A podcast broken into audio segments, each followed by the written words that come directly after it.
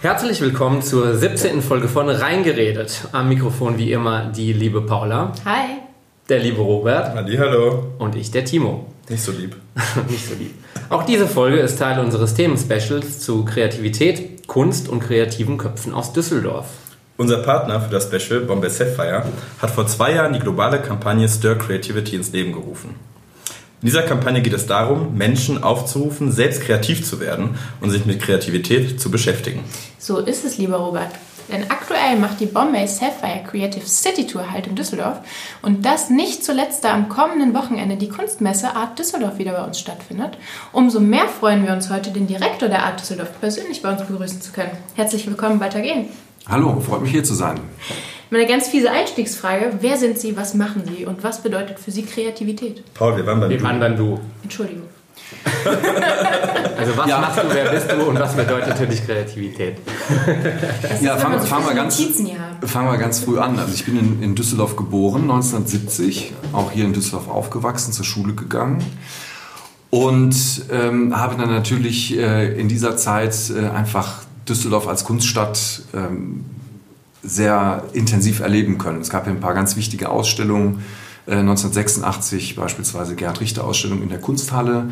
Und das hat mich sehr geprägt. Ich hatte einen ganz tollen Kunstlehrer am Max-Planck-Gymnasium äh, hier in Düsseldorf. Und ähm, da war das für mich schon früh klar, dass ich irgendwie ja, was mit Kunst zu tun haben wollte und wollte in erster Hinsicht eigentlich Künstler werden. Und äh, Gerhard Richter war damals auch nach dem Abitur hier an der Kunstakademie und äh, da hatte ich mir irgendwie in den Kopf gesetzt, dass ich also da irgendwie in seine Klasse äh, rein wollte und äh, habe mich dann beworben und ähm, musste aber leider dann einsehen, dass wohl meine Mappe irgendwie die Mappenkommission nicht, äh, nicht allzu sehr beeindruckt hat. Äh, so dass ich dann erstmal ähm, ja, von, von diesem Vorhaben dann Abstand genommen habe und dann äh, in Köln, nach Köln gezogen bin. Da habe ich auch Zivildienst gemacht.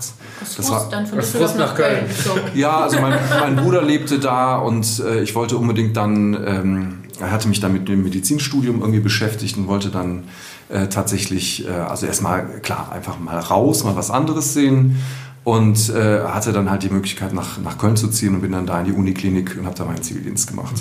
Kunst in die Me- Medizin ist ja auch ein. Ja, ist auch in gewisser Weise, ist in gewisser Weise Ein auch eine Kunst. Und ähm, habe dann danach aber äh, tatsächlich Kunstgeschichte studiert. Und ähm, das hat mich aber, muss ich ganz ehrlich sagen, relativ schnell gelangweilt, sodass ich dann was studiert habe, was mich auch immer fasziniert hat. Und das war einfach ähm, äh, Ökonomie, also äh, Volkswirtschaftslehre, äh, was ich dann in Köln und in Glasgow äh, studiert habe. Und jetzt in der Rückschau finde ich das immer dann ganz spannend, wenn man dann sieht, dass äh, diese zwei ja erstmal auf, von außen betrachtet völlig unterschiedlichen Themen, Wirtschaft äh, und Kunst, dass, die letzt, dass ich die letztendlich mit dem, was ich jetzt mache, tatsächlich verbinde. Und das äh, finde ich super. Das, ähm, und das finde ich, das sollte eigentlich jeden ermutigen, der irgendwie eine Leidenschaft für irgendwas hat, egal wie kurios das ist oder ob das zueinander passt oder nicht. Äh, am Ende des Tages äh, findet sich das dann irgendwie zusammen und man macht dann das, womit man alle seine Leid- Leidenschaften äh, verbinden kann. Und zumindest bei mir war das so der Fall. Spannend. Schöne Geschichte. Ja. Ähm, was bedeutet für dich Kreativität? Eine ganz fiese Frage. Ja, die, die, äh, ich finde die ganz, äh, ganz interessant, die Frage, weil ich Kreativität äh, beispielsweise jetzt nicht nur im, im Kreieren von irgendwelchen künstlerischen Dingen oder ähm, gestalterischen äh, Dingen sehe, sondern Kreativität heißt für mich einfach ähm, letztendlich Lösungen finden. Ich glaube, so würde ich das äh, übersetzen. Und ähm, also die, dieses Thema ist jetzt, ich habe jetzt, äh, ich habe drei Kinder, eine davon ist jetzt, hat Abitur gemacht. Und da ist natürlich die, die Berufsfrage äh, steht da im, im Vordergrund. Und so mit ihren, äh, mit ihren Peers äh, unterhält man sich dann. Und dann hat irgendeiner mal gesagt, ja, ich habe jetzt festgestellt, ich, äh, irgendeiner hat rausgefunden, in irgendeinem Test, dass ich auch kreativ bin. Ähm, so, aber das heißt ja letztendlich nichts anderes, als dass man damit, also Kreativität braucht man eigentlich bei allen Berufen. Ich kann als Rechtsanwalt ja nicht erfolgreich sein, wenn ich nicht kreativ bin äh, und Lösungen finde für etwas. Und äh, insofern ist Kreativität für mich also eine absolute Grund, Eigenschaft äh, des Menschen und viele missverstehen das halt einfach in die Richtung, dass am Ende des Tages irgendein bemaltes Blatt Papier oder eine, ein, äh, ja, irgend, irgendetwas Gestalterisches äh, dabei rauskommt. Sehr gut gesagt. Die äh, Art Düsseldorf findet ja jetzt zum dritten Mal statt, mhm. hier bei uns in Düsseldorf im Areal Böhler ab dem 15.11. Du bist Direktor dieser Messe. Das ist ja ein ziemlich fancy Titel. Ähm, was macht man denn so den ganzen Tag als Direktor? nachts im Museum, geht es in die Richtung nachts im Museum. Ja. Ja, das, äh, der äh, King Edward, der wurde mal gefragt, was er eigentlich den ganzen Tag macht, hat er gesagt Kinging. Ja. Und äh, ich mache eigentlich Directing. Directing ja. ähm, was insofern tatsächlich äh, stimmt, dass ich ähm, äh, also die, die Richtung, also die, die Direktion festlege, dass ich sozusagen diesem ganzen Projekt, wo natürlich ähm, ja, wo, wo es viele Entscheidungen zu treffen gibt. Also in, in welche inhaltliche Richtung geht die Messe, in welche strategische Richtung geht die Messe, mit welchen äh, Personen oder mit welchen, äh, mit äh, welcher Expertise möchte man sich sozusagen umgeben und ähm, wie geht man mit, mit Input um, äh, ne, wie werden Entscheidungen getroffen. Und das sind alles so Themen. Also es geht einmal darum, wie sieht die Messe aus, welche Galerien äh, sind da, was sind die Themen, die für die Messe interessant sind ähm, und wie kriege ich halt bestimmte Themen äh, auf die Messe, welche Kooperationen, Partnerschaften äh, werden da gegründet. Und jetzt während der Messe bin ich eigentlich das Gesicht der Messe, Ansprechpartner. Und das ist auch deshalb sitze ich jetzt heute mhm. Abend hier äh, und nicht, äh, nicht irgendjemand anders, weil ich halt einfach Rede und Antwort äh, stehen kann, was die Messe ausmacht und wohin die Reise geht. Du bist ja auch gleichzeitig Initiator und Gründer der Messe, ne? der, der Gesellschaft, die ja, das ist richtig. der Messe. Ja, also das ist auch im Kunstmessebereich sicherlich nicht total verbreitet. Also ich habe ein, äh, ich sag mal, mehrere Rollen gleichzeitig. Also ich bin Geschäftsführer, das heißt, ich trage also auch die komplette geschäftliche Verantwortung für das Unternehmen, was die Messe macht. Ich leite die Messe, also die, die, den Inhalt, den, mit dem sich die, dieses Unternehmen beschäftigt. Und äh, mir gehört die Firma auch noch, äh, zumindest zu einem Teil. Mhm. Und, und das ist halt, ähm, sagen wir, das, das gibt natürlich auch nochmal einen ganz anderen Impuls.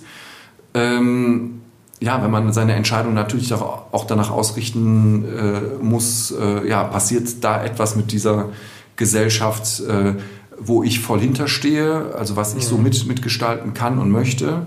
Und äh, es spielt sicherlich auch eine wichtige Rolle, wenn man weiß, dass, dass man selbst dafür verantwortlich ist, mhm. im Guten wie im Schlechten. Hast du denn noch eine Sache, wo du sagst, so vom Tag 1 bis heute und vielleicht auch in die Zukunft, das möchte ich nochmal gemacht haben auf meiner Messe? Hast du so einen Wunschtraum für dich selber, wo du sagst, das möchte ich auf jeden Fall nochmal bei mir auf der Messe haben? Vielleicht, dass du selber zeichnest. Ich meine, du hast ja gesagt, dass du auch selber Kunst. Es kann ja sein, dass du irgendwie so Workshops oder sowas anbietest. Ich weiß nicht, hast du irgendwas, wo du sagst, das, das muss noch da sein? Äh, ja, also ich. Äh, da gibt es jetzt nichts, wo ich sagen kann, wenn, wenn dieser Zustand erreicht ist, dann, dann ist irgendwie so mein, mein Lebensziel äh, erreicht.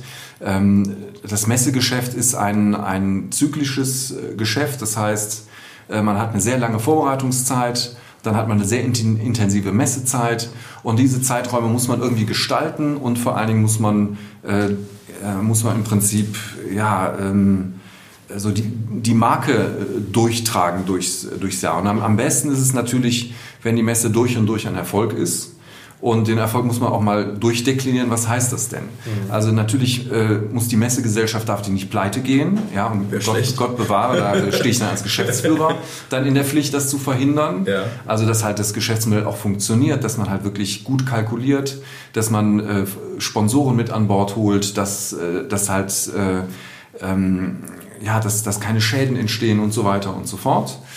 Ähm, dann der nächste Punkt ist natürlich, dass die Aussteller, äh, das ist jetzt das mittelfristige Thema, wenn die Aussteller nicht zufrieden sind, dann kommen sie nicht wieder. Mhm. Und das ist dann für die Messe und den wirtschaftlichen Erfolg auch nicht gut. Also das heißt, das ist äh, mittelfristig und, und auch kurzfristig ist das natürlich die, das absolut wichtige äh, Thema, dass man alles tut, dass die Aussteller ihre Ziele wiederum erreichen. Also sprich, äh, Kunst verkaufen mhm. und aber auch vermitteln an wichtige Institutionen, äh, dass Ausstellungen entstehen, dass ihre Künstler bekannter werden äh, und so weiter und so fort.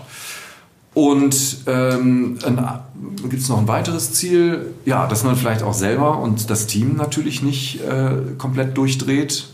ähm, Wahnsinn ist immer schlecht. Wahnsinn ist immer, äh, immer schlecht. Also das, ja, obwohl, manchmal auch nicht. Würde ich so nicht unterschreiben. Kreativität und der Wahnsinn gingen ja oft einher. Ja, es ist wieder so die, das Klischee von Kreativität. Ähm, so, also ich denke mal, Druck, äh, Druck, also wenn wir bei Wahnsinn sind, also wenn jetzt sagen wir mal ein richtig äh, unternehmerischer Druck da ist, dann, dann äh, und sagen wir mal ein Druck da, da ist, eine Lösung zu finden, dann passiert Kreativität. Mhm.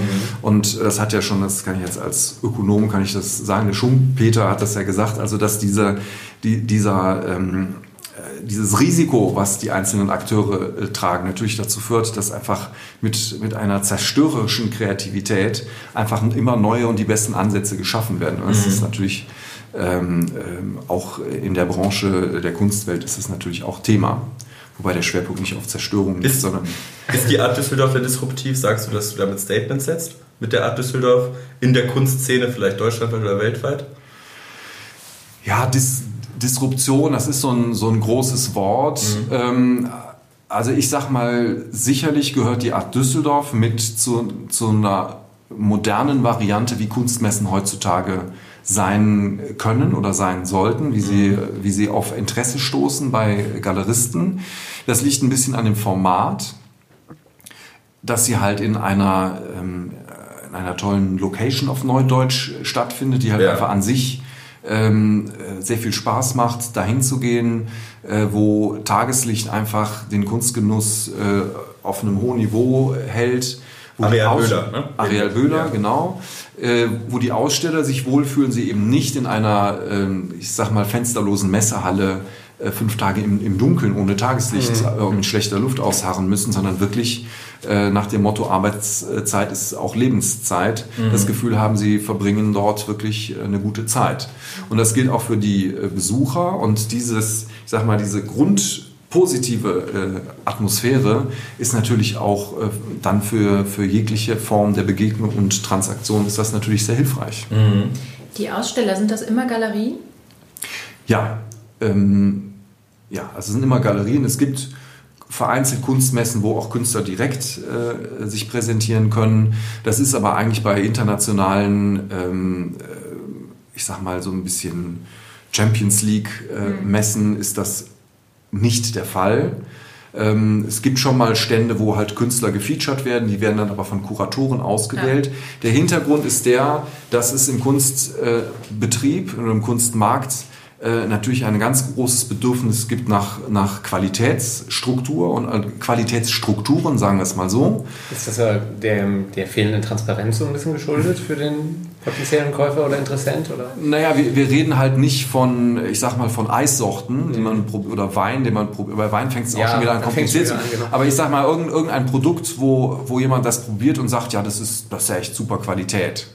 Sondern wir reden von einem Erklärungs- von etwas Erklärungsbedürftigen, was, äh, wo man sich Zugang verschaffen muss, wo man den Wert äh, nicht ablesen kann, sondern das in seinem Kontext verstehen muss. Mhm. Und da müssen halt dementsprechend dann äh, verlässliche Player äh, müssen da dementsprechend auch ähm, äh, dann da unterstützen.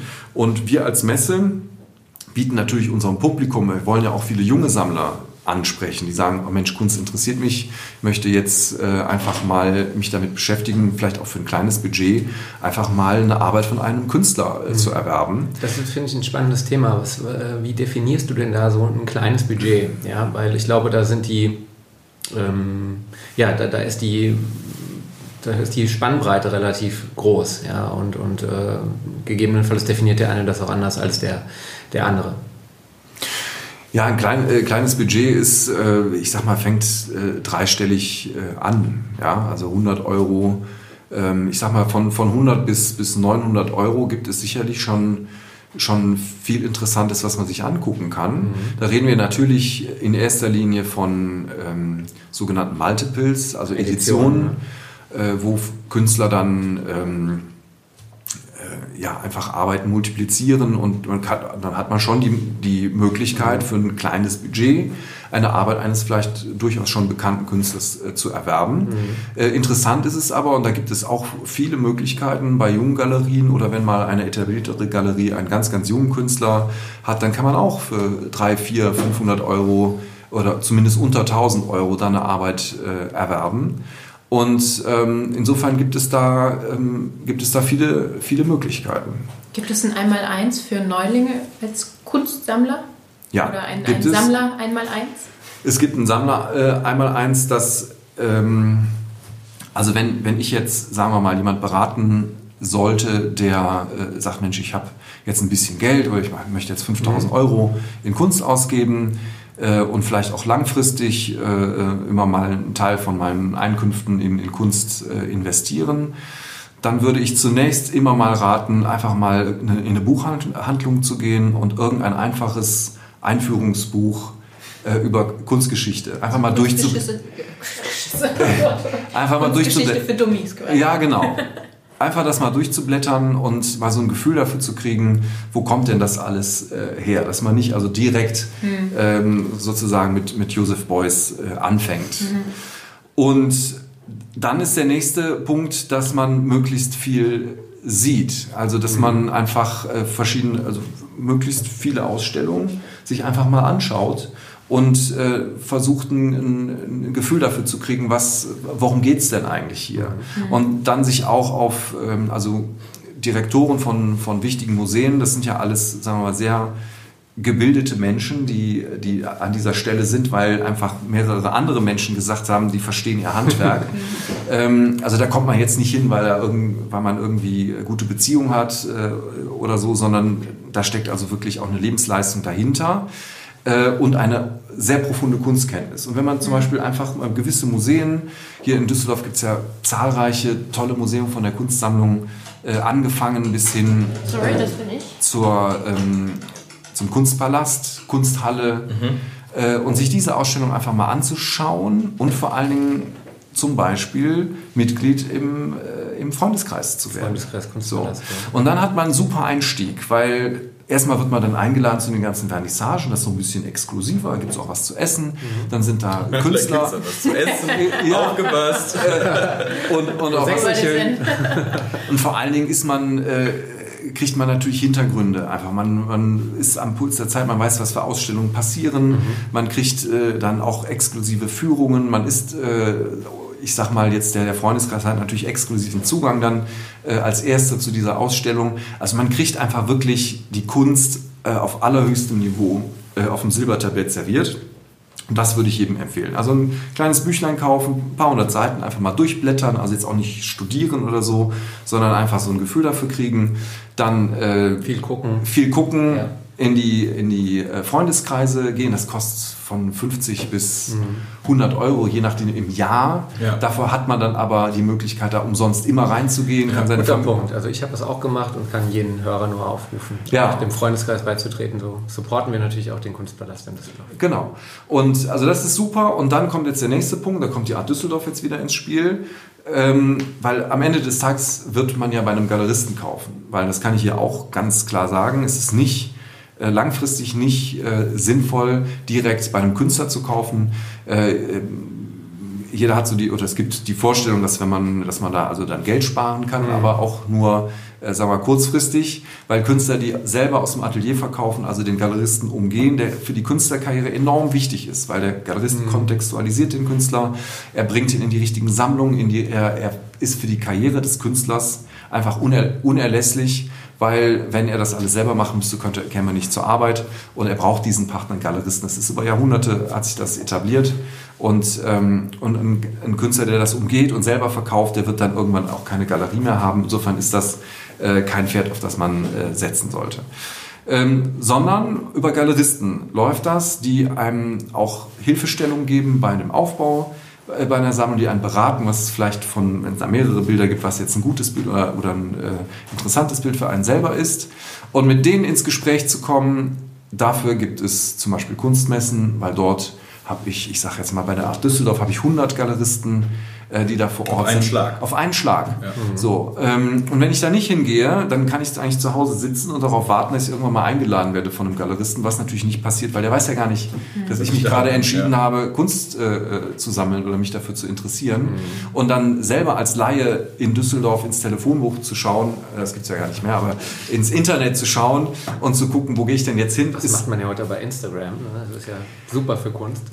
Ja, das, das kann man natürlich machen. Aber ich würde jetzt mal vermuten, dass dann die Hemmschwelle zu sagen, ich entscheide mich, ich gehe jetzt mal auf die Ausstellung von Galerie XY äh, und dann auch wissen, dass die, die, ähm, die Preview immer am Tag vor der offiziellen Eröffnung äh, ist.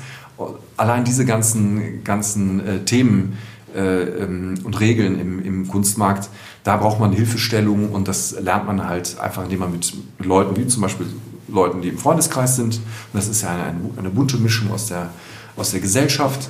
Und äh, auch auf Kunstmessen äh, lernt man das und zwar ganz schnell und, und es macht großen Spaß. Was ich in dem Zusammenhang auch sehr interessant finde, ihr bietet, ähm, ich weiß nicht, ob dieses Jahr erstmalig ist, ich glaube aber schon, ähm, die Collectors Private Tour an auf der äh, Arte Düsseldorf. Das bedeutet, Genau. dass äh, erfahrene Sammler ähm, mich so ein bisschen als Jungsammler oder Nachwuchssammler, wer weiß, äh, an die Hand nehmen und mir ein paar Tipps geben. Genau. Und das sind äh, also heute alles Leute, die dann zurückschauen und wissen, wie sie mal angefangen haben und äh, dass sie da irgendwelche Arbeiten als, als junge Leute gekauft haben, die heute äh, teilweise deutlich mehr wert sind. Das ist natürlich, das sollte jetzt aus meiner Sicht nicht das Ziel sein, dass man hingeht, ich will jetzt da ein super Investment machen, aber es ist natürlich eine tolle Bestätigung, wenn man sich ein bisschen damit beschäftigt hat und, äh, und dann Entscheidungen trifft und dann nach zehn Jahren feststellt, Mensch, das war ja echt das war ja eine Hammerentscheidung. Ja. Also in erster Linie sollte einem das Bild wahrscheinlich gefallen, ne, was man kauft. Und dann im zweiten Schritt ist es natürlich auch äh, schön, wenn das wertstabil ist oder sogar wächst, steigt im Wert. Ja, also mit dem Gefallen, äh, das, das ist so ein, so ein haariges Thema. Okay. Also äh, Kunst ist ja keine Dekoration. Per Warum Definition, wenn es Dekoration wäre, wäre es Kitsch. Mhm. Ist also Aber hängt nicht jeder, jeder sich ein Bild hin im Grunde? Oder sagen wir mal jemand, der jetzt nicht sammelt oder damit kein Investment ähm, vor Auge hat, kauft derjenige nicht Kunst oder für, für seinen Begriff Kunst, um sich daran zu erfreuen und es hinzuhängen? Muss es ihm Ja. nicht gefallen? Äh, ja, aber das Gefallen muss sich ja nicht unbedingt auf, äh, auf, den, äh, Den dekorativen auf, auf, den, Aspekt, ne? auf, den, auf die Optik beziehen. Es kann ja auch sein, es gibt ja total äh, zurückhaltende konzeptuelle Arbeiten. Ähm, da ist, also was, was da denn, äh, was da der Reiz ist, ist natürlich die, die, die Idee und die, die gedankliche, Das Konzept. Das Konzept, die gedankliche Leistung des, des Künstlers. Also äh, Kunst, die, sagen wir mal, jetzt auch ähm, in, den- in den Museen landet, muss nicht schön sein oder dekorativ. Das ist eher ein, nicht in den Museen, aber ich rede jetzt als, oder ich habe jetzt den Gedanken als Privatperson, würde ich mir ja etwas kaufen, selbst wenn ich investiere, etwas, was mir gefällt. Oder es muss ja irgendwas in mir auslösen. Ja, es ein muss Gedanke, der mich sein. bewegt. Irgendetwas Genau. muss ja äh, den Ja, Reiz also schaffen oder mich triggern. Genau, also das ist eine freiwillige Entscheidung. Und äh, es gibt sicherlich viele, die auch zu Recht äh, sagen, klar, ich hänge mir das ins Wohnzimmer und dann ist das etwas, was mich in irgendeiner Form äh, ähm, auch optisch äh, stimulieren soll. Da ist auch nichts äh, gegen einzuwenden. Nur wenn es dabei bleibt und ich halt jetzt, und das war ja eben die Frage, also ist das ein Kriterium, dass es mir gefällt?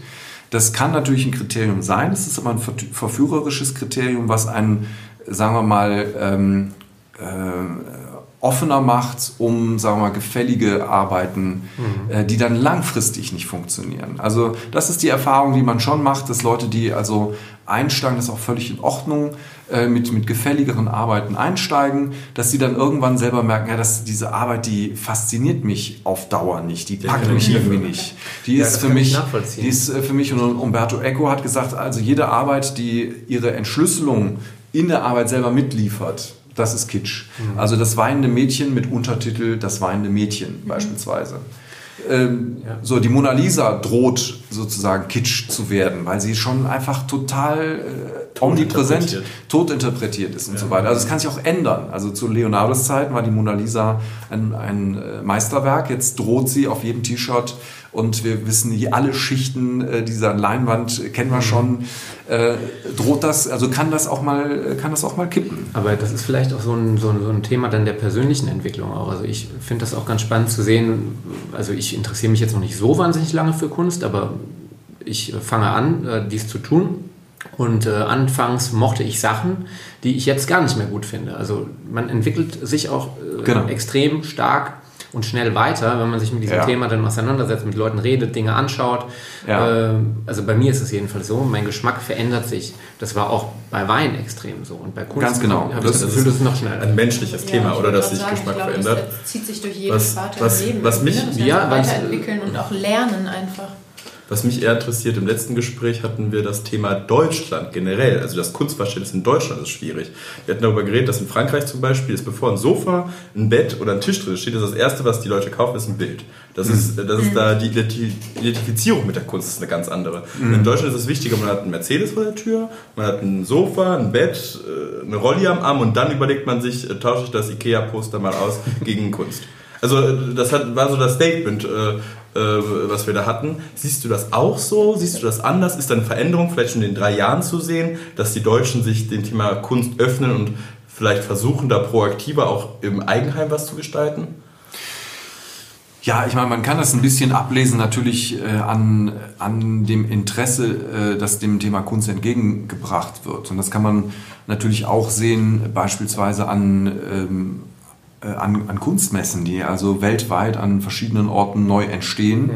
Äh, parallel dazu sind natürlich auch an verschiedenen Orten, ich sage jetzt mal im Vergleich von vor 20 Jahren, enorm viele Galerien entstanden ähm, die wiederum von, von vielen, vielen Künstlern, die jetzt sich dann entschieden haben, Mensch, da möchte ich dann aber auch Künstler werden, äh, dann mit, mit Arbeiten äh, bestückt werden. Also das ganze Thema hat sich natürlich, oder dieser Markt, das Angebot hat sich in den letzten Jahrzehnten natürlich schon äh, enorm äh, ausgedehnt und das ist natürlich auch ein, eine Folge aus dem grundsätzlichen äh, Thema heraus, dass, ähm, dass viele Menschen ja äh, einfach äh, sagen wir, ein Interesse für, äh, für Kunst entwickelt haben und das sich damit auch umgeben wollen. Das ist, denke ich, schon äh, deutlich mehr geworden, ja. Ist es denn so, dass das die böse gesagt snobbige Elite sich damit kürt, Kunst aufzuhängen und das, äh, sag ich mal, wie auch äh, eine neue Handtasche das mal auch nach draußen trägt oder ist das so, dass die Masse das interessant findet?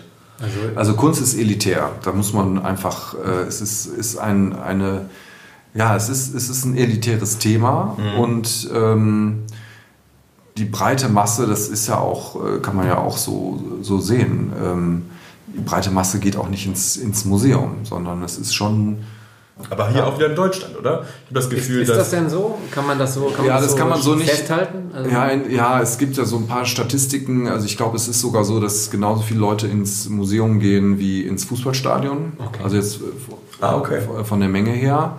Also insofern ist es schon eher ein, ein breiteres Thema, aber ich sag mal, Kunst kaufen äh, an sich ist, denke ich, schon äh, eher ein, ein exklusiveres und ein elitäreres Thema. Ja. Äh, Das finde ich ganz spannend, dass du das sagst. Ich hatte nämlich hier kürzlich auch eine Diskussion genau darüber mit einem Bekannten, der auch im, Digitalbereich unterwegs ist. Und ich äh, hatte, hat, habe hab die Aussage getätigt, ich habe das Gefühl, Kunst kommt mehr auch im Mainstream an. Also ich habe das Gefühl, ähm, dass immer mehr Leute sich für das Thema Kunst interessieren. Und er sagte, ähm, ich glaube ehrlich gesagt nicht. Ich glaube, das ist so deine Filterbubble deines, deines Umkreises, deiner Leute bei Facebook, bei LinkedIn, bei Instagram, äh, denen du folgst und dass das so in der digitalen, urbanen Elite, sage ich jetzt mal so, vielleicht so rüberkommt, aber dem ist Ja. nicht so. Ähm, du hast das ja jetzt im Prinzip so bestätigt mit deiner ersten Aussage. Ja, es wird, es wird nie ein, ein ähm, Mainstream-Massenthema werden. Und das ist auch, glaube ich, gut Aber so. warum, warum eigentlich nicht? Äh, hat nicht jeder, ähm, kann sich nicht jeder theoretisch mit, mit Kunst und Kreativität beschäftigen? Also äh, wenn ich jetzt mal so Klar. an Street Art zum Beispiel denke, Ja. das kann ja jeder einfach sehen. Das kostet keinen Eintritt, da muss ich nicht extra für hingehen. Ja, aber wenn du es zu Hause hängen haben Ja. möchtest, dann zahlst du dafür auch extrem viel Geld inzwischen. Stimmt. Also das ist, ähm, das ist nochmal so ein eigenes Thema. Also Street Art hat natürlich äh, schon dazu beigetragen, dass ein bestimmter Teilbereich des Kunst, äh, der Kunstwelt äh, populärer geworden ist und gerade auf, auf den sozialen Medien, also das ist ja sozusagen die Spielwiese von, von äh, Street Artists oder Urban Artists, äh, da hat sich das enorm entwickelt. Aber wenn es darum geht, eine solche Arbeit bei sich zu Hause hin, hinzuhängen. Da sind die Preise ja teilweise höher als im, im etablierten Kunst, Kunstbereich. Richtig. Ja. Okay, also du unterscheidest da so ein bisschen zwischen wirklich Kunst kaufen und sich zu Hause hinhängen und sich damit beschäftigen. Ja, ja. Genau. genau. Also das muss man ganz klar sagen und es liegt auch auf der Hand. Ich meine, äh, wir haben eben über Einstiegspreise äh, gesprochen, dass man für ein paar hundert Euro schon sicherlich Kunst erwerben kann. Aber wenn man sich damit intensiv beschäftigt, dann redet man natürlich auch von, von anderen Budgets, insbesondere wenn man sammeln möchte. Ja. Wenn ich mich in eine Arbeit verliebt habe und die kostet 5000 Euro, das kann man ja sozusagen als, als äh, als, als äh, einmaliges Investment kriegt man das noch irgendwie hin. Aber wenn ich mich entscheide, wirklich eine Sammlung aufzubauen, dann muss ich auch irgendwo die, möglich die finanziellen Möglichkeiten äh, dazu haben. ja. Und damit wird es automatisch äh, schon exklusiver und ein, ein elitäreres Thema.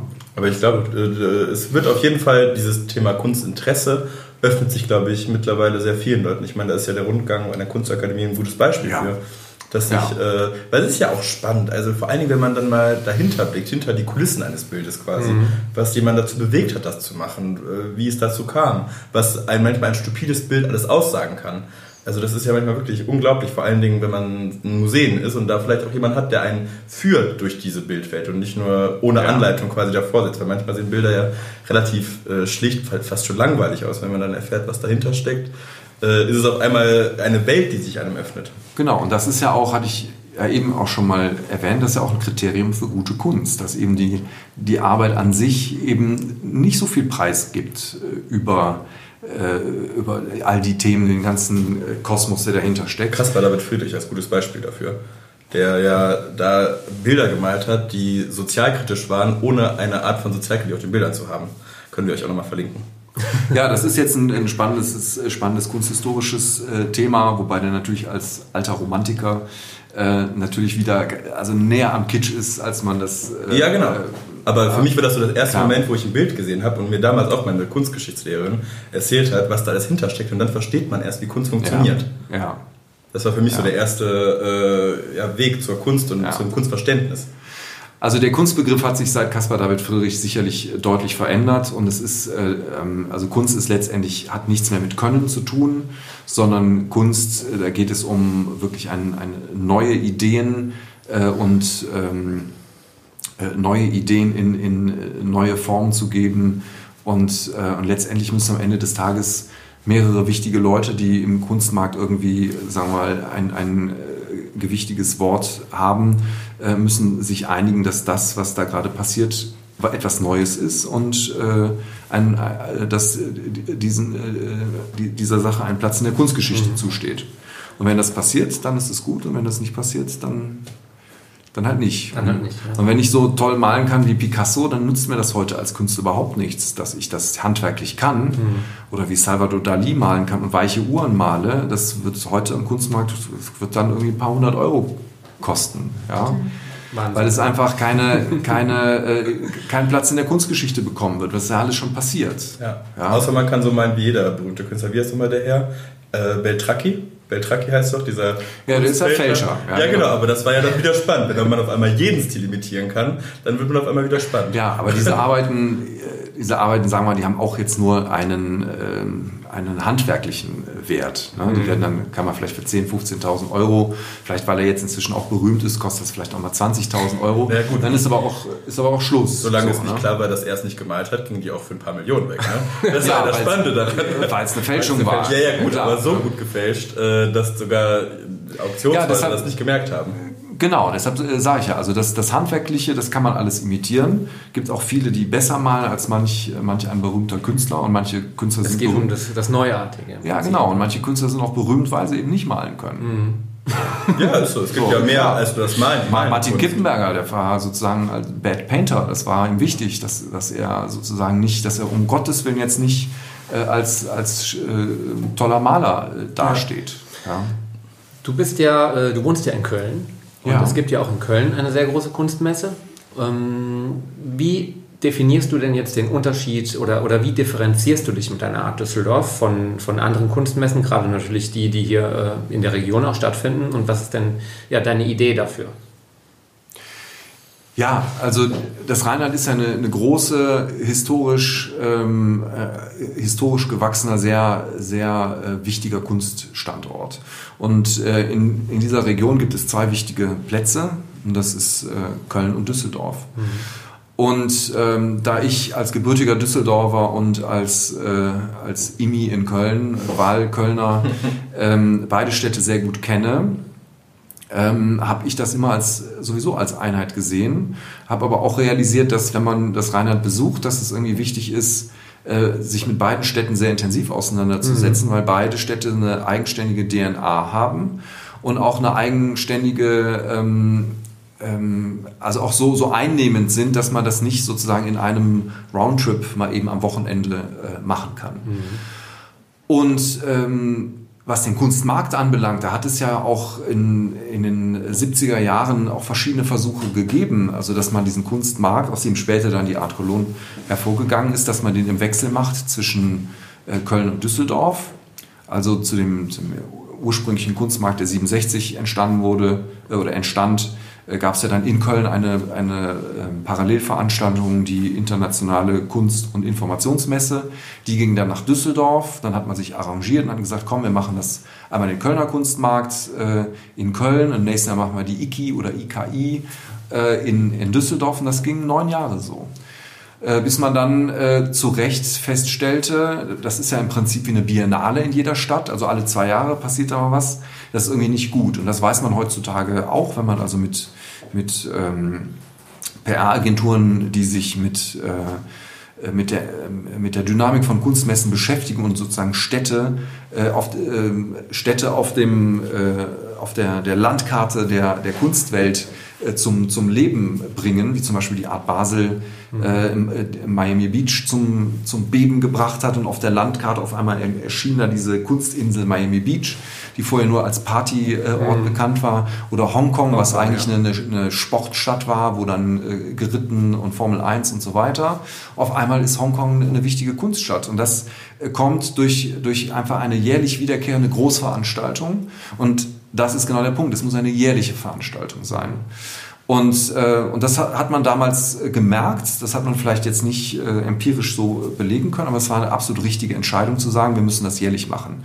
Und da man nicht äh, zweimal, äh, also man ist da nicht auf die Idee gekommen, also einmal jährlich in Düsseldorf im Frühjahr und einmal jährlich in, in, Köln im, im, Herbst oder umgekehrt. Deshalb musstest so, du das jetzt machen. Ja, und man hat sich da entschieden, das, das äh, einmal zu machen und ich glaube, das, und das zeigt ja letztendlich auch die, die, äh, die Fakten. Also sowohl in Köln wie auch in Düsseldorf, beide Veranstaltungen äh, stehen wunderbar da und erfreuen sich einer großen Aufmerksamkeit und äh, Qualität.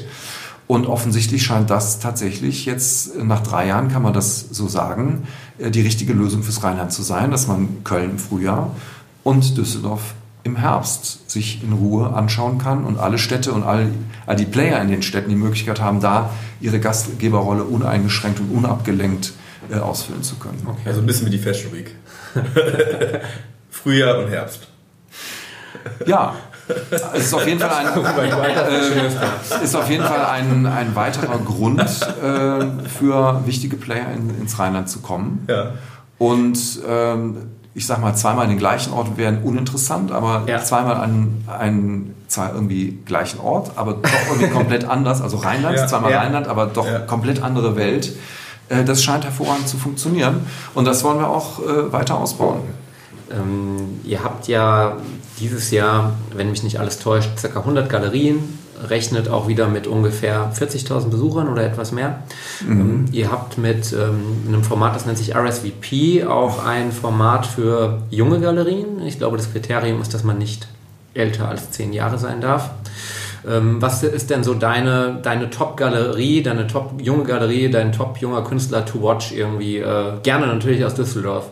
Ha, mitschreiben, auch das mitschreiben. Muss jetzt auch nicht unbedingt Aussteller bei euch sein oder ähm, bei euch irgendwie zu sehen sein äh, als Künstler, aber so für dich persönlich. Ja, äh, also das ist äh, ja, es ist eine, eine, Frage, mit der man sich beschäftigen kann, aber ähm, das ist eine sehr, also ich sage mal, Kunst kaufen und Kunst sammeln ist eine sehr individuelle Sache. Und ähm, ich finde die Vorstellung, also dass man so allgemein sagt, das ist jetzt ein Künstler, der ist wichtig, der muss jetzt gekauft werden, das ist eine Aussage, die mir jetzt als äh, ich sag mal, ähm, Veranstalter einer Kunstmesse, wo ich 100 Aussteller habe, die wiederum insgesamt bestimmt 500 Künstler äh, mit oder Arbeiten von 500 mhm. Künstlern mitbringen. Das wäre jetzt, sagen wir, eine, eine ähm, da ähm, würde ich mir selber keinen Gefallen tun, wenn ich da jetzt irgendjemand hervorheben würde. Und außerdem ist es tatsächlich so, dass nicht jede, jeder, jeder Künstler oder jede Arbeit irgendwie auch für jeden passt. Und und auch das so wie mit, mit äh, und dann geht es ja auch darum, wie entwickelt er sich und so weiter. Dann geht das wieder in Richtung äh, Aktientipp. Und, und auch da. Insiderhandel. Insider, ja. Äh, und da wissen wir ja auch, dass gerade wenn man überhaupt keine Ahnung hat vom, vom Aktienmarkt, dann gibt es da irgendeinen Tipp. Das ist, ist einfach nicht gut. Ich kann da nur wirklich empfehlen, einfach ein bisschen sich da rein ähm, begeben in diese Welt, die ja nicht nur, geht ja jetzt nicht darum, irgendwie ähm, da ähm, ja, eine, eine Doktorarbeit zu schreiben oder sich irgendwie fit zu machen. Also niemand prüft einen auch ab. Äh, sondern es ist wirklich eine Welt, die offen ist, wo man sich bewegen kann, wo wahnsinnig interessante Menschen äh, sind, also die Künstler, die Galeristen, die ich für ihre Arbeit und für ihr, äh, wie sie ihre, ihr berufliches Leben gestalten, äh, einfach bewundere, weil das äh, eine sehr ambitionierte Arbeit ist, wo viel Herzblut mit drin steckt und eben nicht äh, alles unter der, Max unter der äh, äh Maxime steht, äh, dass man halt äh, an jeder Stelle Geld verdient. Und wenn man sich darauf einlässt, dann kriegt man sehr, sehr schnell Lust, da einen Teil davon zu sein und vielleicht mhm. auch einen Teil davon zu erwerben. Mhm. Gibt, es, gibt es denn, ich meine, das hast du schon am Anfang gesagt, als Paula das gefragt hat, dass man sich vielleicht erstmal ein Kunstgeschichtsbuch kaufen sollte, um sich generell mit dem Thema Kunst auseinanderzusetzen. Gibt es denn ein Magazin, wo das vielleicht auch redaktionell für Neulinge aufgegriffen wird, dieses Thema, wie trete ich an Kunst dran? Also gibt es da irgendwie sowas? Würdest du sagen, könntest du da irgendwas empfehlen? Weltkunst ist schon zu also ja, irgendwas, wenn ich, sage ich mal, ja, mit Mitte 20 äh, zu dir auf die Messe komme und sage, pff, Jetzt sind halt hier 500 Künstler. Äh, wer ist denn der Richtige für mich? Jetzt könnte man die Galerien abklappern und da mal gucken, aber gibt es vielleicht auch Magazin, wie man so Tipps und Tricks sich holen kann?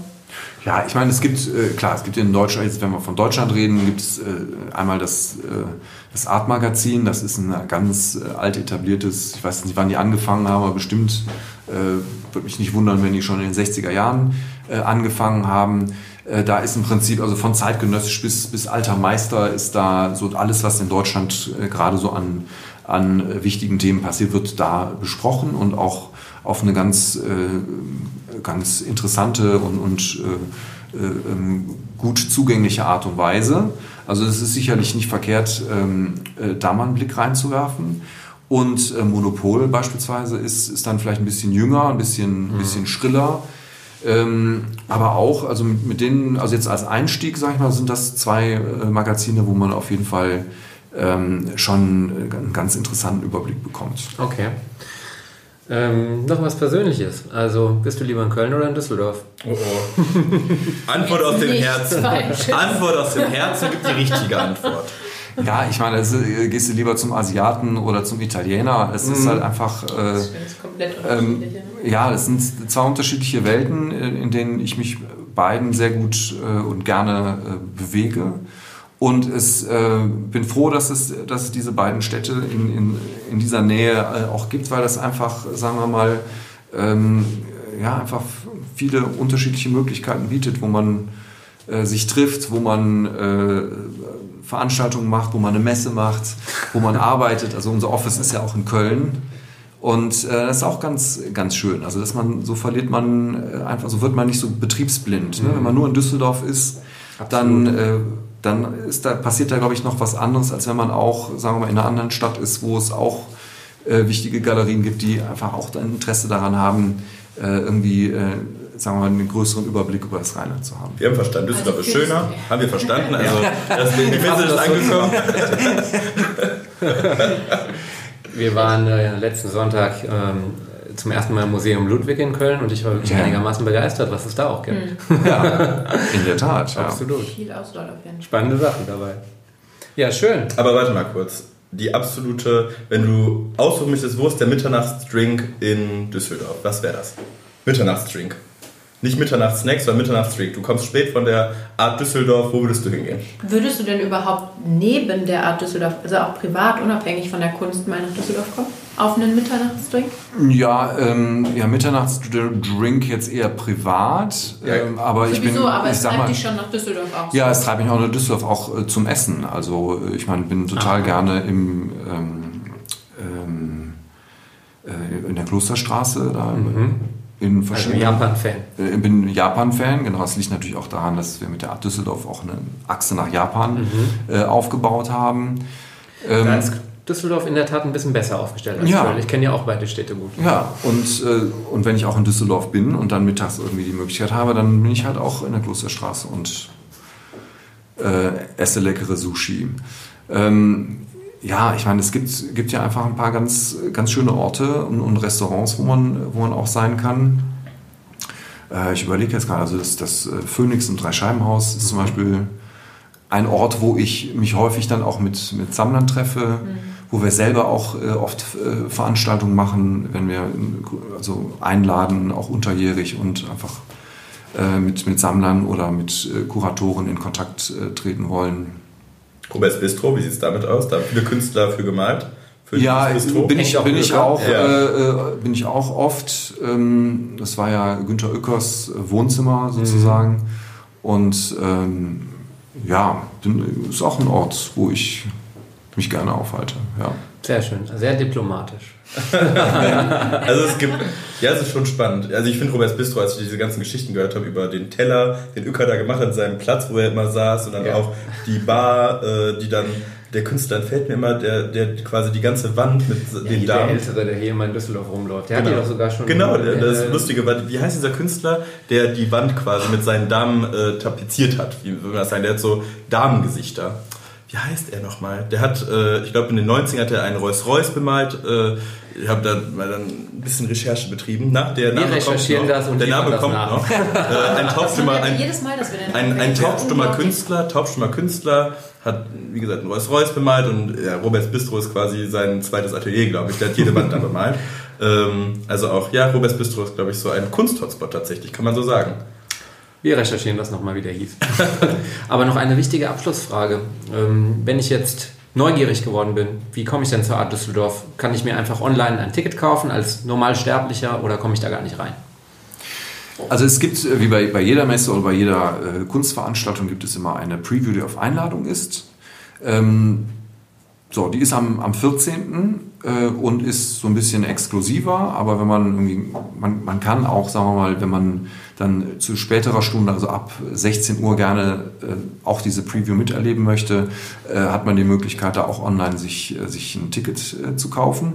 Ansonsten geht es los am 15. bis zum 17. und da gibt es online unter art-dus.de äh, gibt es Tickets zu kaufen.